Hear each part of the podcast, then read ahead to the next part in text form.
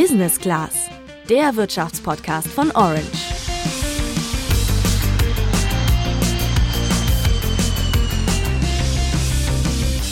Innerhalb weniger Tage verlor das afghanische Militär die Kontrolle über Afghanistan an die Taliban-Bewegung.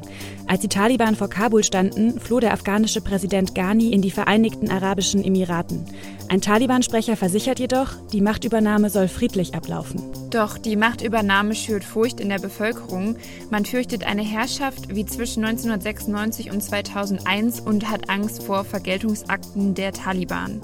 Gefährdet sind jetzt Minderheiten oder Beschäftigte der früheren afghanischen Regierung und afghanische Mitarbeiter ausländischer Staaten.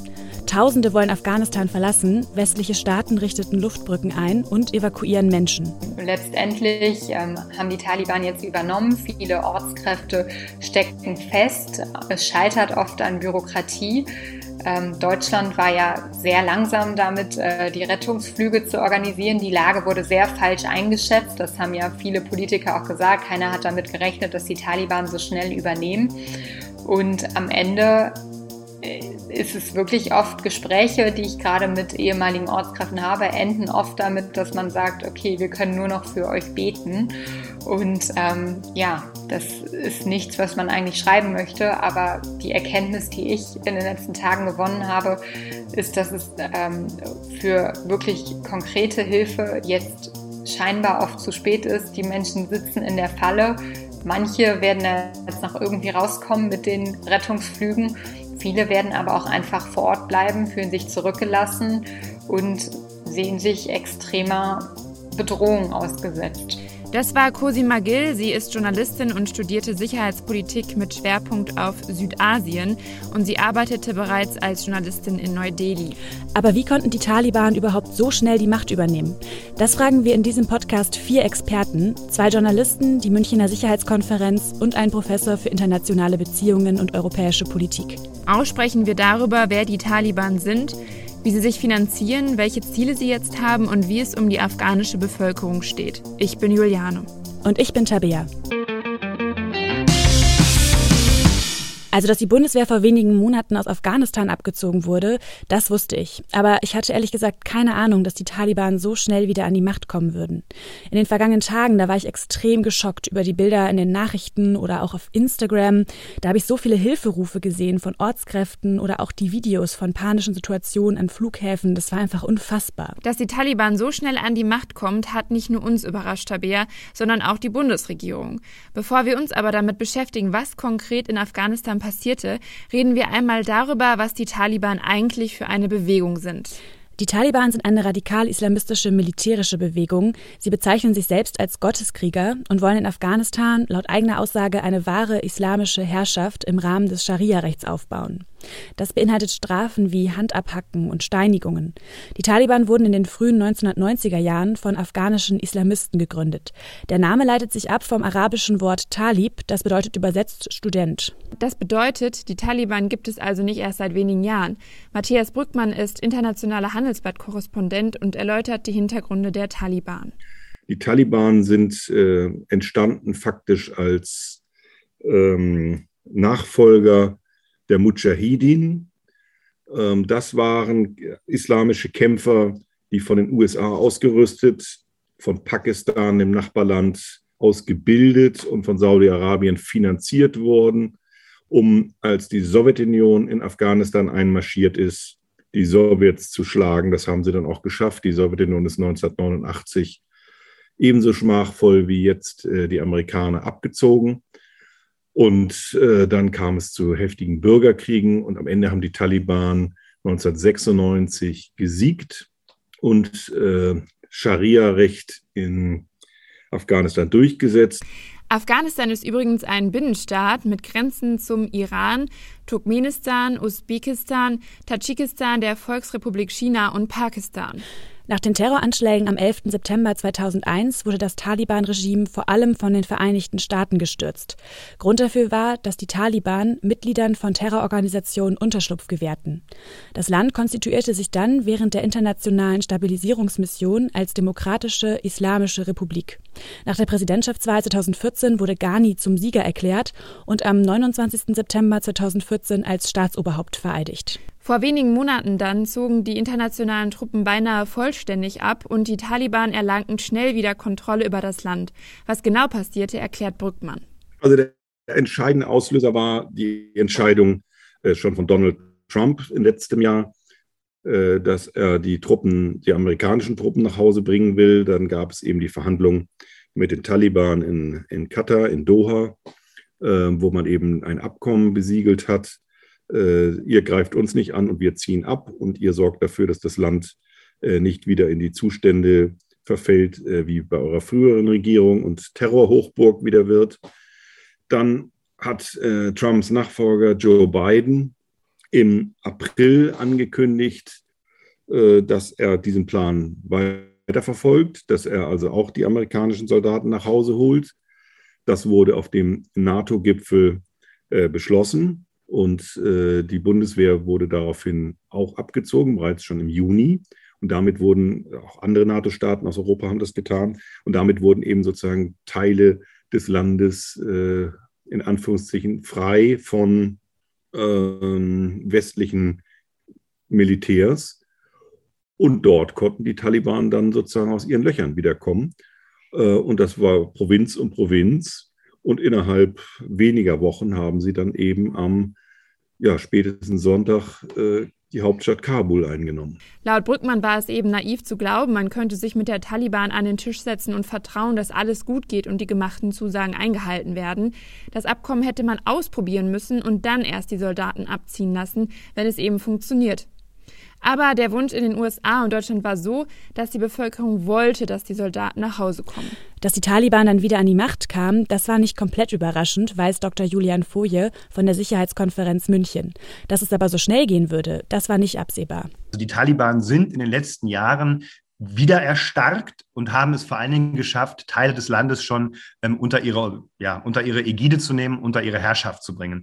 Das heißt, dieser Sturz, den wir jetzt mit ansehen mussten, ähm, kam insofern nicht komplett überraschend, weil die Taliban in den letzten Jahren es schon geschafft haben, sich zu reorganisieren und stärker zu werden und teilweise die Bevölkerung auch schon wieder äh, mitzunehmen. Dass es jetzt so plötzlich ging, das hat tatsächlich alle Beobachterinnen und Beobachter überrascht, in, inklusive der Geheimdienste. Da kam es so ein bisschen zu einem Schneeballeffekt, da die Taliban äh, im Frühjahr dieses Jahres peu à peu geschafft haben, Teile Afghanistans einzunehmen. Und dann ging es tatsächlich auf einmal sehr schnell, da sie es geschafft haben, auch große Provinzhauptstädte einzunehmen. Und die afghanische Armee, die ja tatsächlich, ähm, Armee und Polizei, die ja tatsächlich beide seit äh, ja, Jahrzehnten ähm, äh, ausgebildet werden von den westlichen Kräften, es dann am Ende nicht mehr geschafft haben, sie aufzuhalten. Aber was ich mich dabei frage, Juliane, ist, warum die afghanischen Soldaten sich nicht durchsetzen konnten, also warum sie sich nicht wehren konnten. Das ist eine wichtige Frage. Sie wurden ja schließlich von westlichen Kräften ausgebildet und unterstützt. Cosima Gill hat uns die Gründe genannt. Dafür gibt es auf jeden Fall mehrere Gründe. Ähm, zum einen muss man sagen, dass die Taliban strategisch äh, sich gut überlegt haben, wie sie Afghanistan wieder einnehmen. Sie haben zum Beispiel eine ganz wichtige Straße zuerst mit eingenommen, die sogenannte Ring Road, die die verschiedenen Städte miteinander vernetzt und eben auch wichtig ist, um für militärischen Nachschub zu sorgen und, und, und. Also die hatten richtig guten Plan, wie sie vorgehen, um Afghanistan wieder einzunehmen. Dann ist ein weiterer Punkt, äh, warum vielleicht auch äh, die Taliban sich so schnell durchsetzen konnten, dass ein wichtiger Rückhalt äh, damit verloren gegangen ist, dass die USA angekündigt haben, wann sie abziehen und durch die internationalen Hilfen fehlte dann die Luftunterstützung und letztendlich ja der, der militärische Support vor Ort. Ein anderer Punkt ist, ähm, man hat ja immer wieder gehört, die afghanische Armee sei 300.000 Mann stark. In Wirklichkeit ähm, war es aber wohl doch viel kleiner und die Zahlen waren so ein bisschen schön gerechnet über die Jahre. Das könnte auch noch ein Punkt sein. Und was auch äh, die afghanischen Soldaten nicht besonders motiviert hat, äh, weiter zu kämpfen, dass offenbar Gehälter über Monate nicht mehr gezahlt wurden, weil als die USA abgezogen sind, ähm, hat das amerikanische Verteidigungsministerium dann eben nicht mehr die Bezahlung der afghanischen Armee übernommen, sondern es ging über die Regierung in Kabul und da scheint wenig Geld angekommen zu sein. Also da kommt viel zusammen. Okay, das waren wirklich einige Gründe, die erklären, warum die afghanischen Soldaten sich nicht wehrten. Aber was ich in der Gesamtsituation nicht verstehe, ist, nach all den Jahren, nach all den Milliarden Hilfsgeldern, warum war die afghanische Bevölkerung nicht gefestigter? Warum konnte man Afghanistan als Westen nicht stabilisieren? Wir haben bei Matthias Brüggemann nachgefragt. Aber von jedem Dollar, der an Afghanistan sozusagen überwiesen worden ist, kam allenfalls acht bis zwölf Cent, so sagen Experten, tatsächlich in Afghanistan an und wurde dort in Schulen oder sowas verbaut.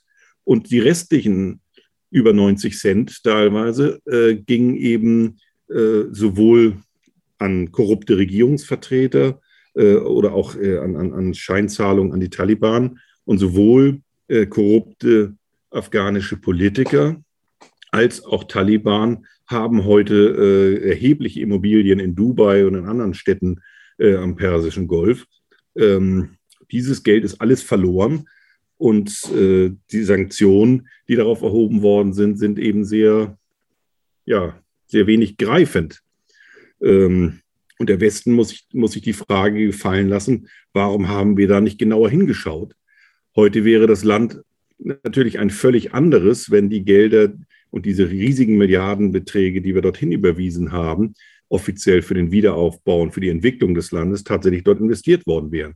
Äh, und dann wäre vielleicht auch der, die, die Widerstandskraft der dortigen Armee und äh, der, der Menschen überhaupt ein ganz anderer gewesen, sich dem Vormarsch der Taliban entgegenzustellen. Zudem hatten die Taliban gute Einnahmequellen, mit denen sie den Krieg und vor allem auch die eigenen Kämpfer bezahlt haben. Dazu gehören laut Brückmann illegale Wegzölle bei der Einfuhr von Produkten nach Afghanistan, der Drogenhandel oder auch der Schmuggel von Gold oder anderen Rohstoffen, die in Afghanistan abgebaut werden. Für mich stellt sich nun die Frage nach dem Hier und Jetzt, also was passiert in Afghanistan und was ist das Ziel der Taliban? Das haben wir Brüggemann gefragt. Das aktuelle Ziel ist dasselbe, äh, was sie in ihrer Regierungszeit von 1996 bis 2001 erreicht haben, nämlich ein islamisches Emirat zu gründen. Ähm, also sie sind ganz klar mit der Ansage angetreten, wieder die Scharia einzuführen. Unklar ist momentan, ähm, ob es sozusagen noch Auslegungen sind wie Ende des äh, letzten Jahrhunderts und Jahrtausends, ähm, sprich, dass Frauen wieder Burka tragen müssen, dass Frauen nicht selbstständig arbeiten dürfen, äh, dass Schu Mädchen nicht in die Schule gehen dürfen, dass Frauen nicht als Lehrerin arbeiten dürfen, äh, dass äh, Musik verboten wird, Kino verboten wird. Ähm, das ist im Moment alles unklar. Auf der ersten Pressekonferenz sprach ein Sprecher der Taliban vor ein paar Tagen von Frauenrechten im Rahmen des Islams und zudem wolle man denen, die mit den Vereinigten Staaten zusammengearbeitet haben, Sicherheit garantieren. Women will be afforded all their rights, uh, whether it is in work or other activities, because women are a key part of society. And uh, we are guaranteeing all their rights within the limits of Islam. All those who have worked with the United States and Allied forces, uh, whether as interpreters or any other field that they have worked with them, uh, as for their talents and their skills, we do not want them to leave the country. We want them to serve their own homeland. Ja, was soll man davon jetzt genau halten? Die Aussage der Taliban-Sprecher ordnet Dr. Foje von der Münchner Sicherheitskonferenz für uns ein. Die Taliban geben sich gemäßigter in ihrer Rhetorik, also in dem, was sie sagen und erzählen. Es gab erst jetzt eine Pressekonferenz, in der sie sagen, dass sie ähm, die Zivilbevölkerung gut behandeln werden, auch Frauen äh, nicht die Rechte drastisch einschränken werden und sozusagen pauschal formuliert, man sich keine Sorgen machen soll. Aber sowohl der Rückblick in die 90er Jahre zeigt, was sie dort für ein Regime, für ein Menschenrechtsverletzungsregime installiert haben, lässt nichts Gutes erahnen. Auch Cosima Gill, die mit Ortskräften in Afghanistan in Kontakt steht, ist skeptisch und zweifelt daran, dass die Taliban nun gemäßigter vorgeht. Also die Menschen, mit denen ich in Afghanistan in Kontakt stehe, das sind gerade vor allem ehemalige Ortskräfte und die glauben der Taliban eigentlich kein Wort. Ähm, mir wird auch schon berichtet, dass es eben Taliban gibt, die von Haus zu Haus gehen, sich erkundigen, wer in welchem Haus untergekommen ist. Ähm, dann wird zum Teil auch berichtet, dass gefragt wurde, aha, okay, haben die Leute mit den Amerikanern oder mit den Deutschen zusammengearbeitet? Warum sollte man diese Informationen einsammeln, ähm, wenn die dann am Ende nicht gegen die Menschen verwendet werden? Es gibt auch äh, Berichte zum Beispiel ähm, letztendlich von ähm, einem ehemaligen Angestellten äh, von der afghanischen Regierung, der vor zwei Wochen auf offener Straße von den Taliban in Kabul erschossen wurde. Dann gab es schon Videos von angeblichen Dieben, die mit Teer im Gesicht durch Kabul gezerrt wurden und ausgepeitscht wurden. Am Tag nach der Machtergreifung der Taliban, also am Sonntag, kursierte gerade in den sozialen Netzwerken ein Bild, wo ähm, letztendlich Fotos von Frauen, die ohne Verschleierung waren, übermalt wurden. Das sind jetzt einfach erstmal so einzelne Hinweise, aber das spricht nicht dafür, dass sich die Taliban wirklich verändert haben. Man muss das natürlich in den kommenden Wochen und Monaten beobachten, aber es wirkt so, als sei das eben einfach nur ein neues Image. Wir hätten nach dem Motto, wir haben uns gewandelt, wir sind jetzt offen für Frauenrechte und, und, und. Aber ob das wirklich ein Wandel ist, da habe ich große Zweifel dran und da haben auch die Menschen große Zweifel dran, mit denen ich in Kontakt stehe. Und warum sollten die Menschen auch das Land so fluchtartig verlassen, sich an Flugzeuge klammern und von da runterstürzen und völlige Massenpaniken ausbrechen, wenn die Menschen an einen Wandel der Taliban glauben würden? Seit der Machtübernahme der Taliban versuchen viele Menschen eben jetzt das Land zu verlassen und westliche Länder starteten bereits Evakuierungsflüge, um die Staatsbürger außer Landes zu bringen, sowie auch Ortskräfte, an denen eben Racheaktionen der Taliban befürchtet werden. Und aktuell ist Kabul, das ist Afghanistans Hauptstadt, der Flughafen für Rückholaktionen. Allerdings haben einheimische Helfer von deutschen Organisationen Schwierigkeiten, zu Evakuierungsflügen auf den Flughafen zu kommen. Das berichten zwei Ortskräfte der deutschen Presseagentur. Einerseits seien die Straßen zu den Flughafeneingängen völlig verstopft und teils unpassierbar, Andererseits ließen amerikanische Soldaten sie dann direkt bei den Eingängen nicht vor. Die Taliban forderte alle Menschen ohne Reisegenehmigung auf, den Flughafen in Kabul zu verlassen. Bis Ende August soll die Transportluftbrücke der deutschen Luftwaffe aus Kabul noch aufrechterhalten werden. Das liegt daran, wie Außenminister Heiko Maas eben auch mitteilte, dass die Amerikaner den Flughafen in der afghanischen Hauptstadt noch bis zum 31. August unter Kontrolle halten würden. Doch US-Präsident Biden hat schon verkündet, dass die Truppen so lange bleiben, bis alle Amerikaner aus dem Land geholt sind. Aktuell ist die Lage also sehr instabil und unsicher. Wie wird es also langfristig weitergehen? Sollten die Taliban an der Macht bleiben, sieht Professor Fawig weiterhin Einflussmöglichkeiten des Westens auf die Taliban in Afghanistan. Er ist Professor für internationale Beziehungen und europäische Politik an der Martin-Luther-Universität Halle-Wittenberg. Es hängt auch zu einem Teil von uns ab, wie wir damit umgehen, weil natürlich haben wir weiterhin Einflussmöglichkeiten. Die Taliban werden daran interessiert sein, dass sie, dass sie weiterhin Entwicklungshilfe bekommen.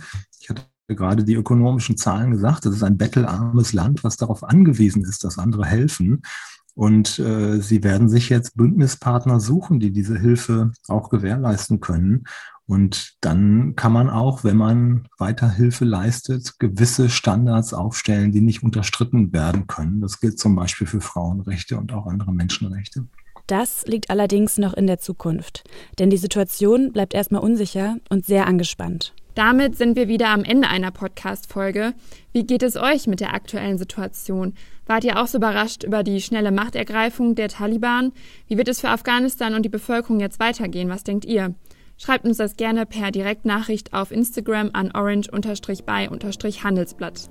Außerdem freuen wir uns wie immer über Feedback und eine Bewertung bei Apple Podcasts. Und wenn ihr den Podcast spannend findet, lasst uns gerne ein Abo auf Spotify da.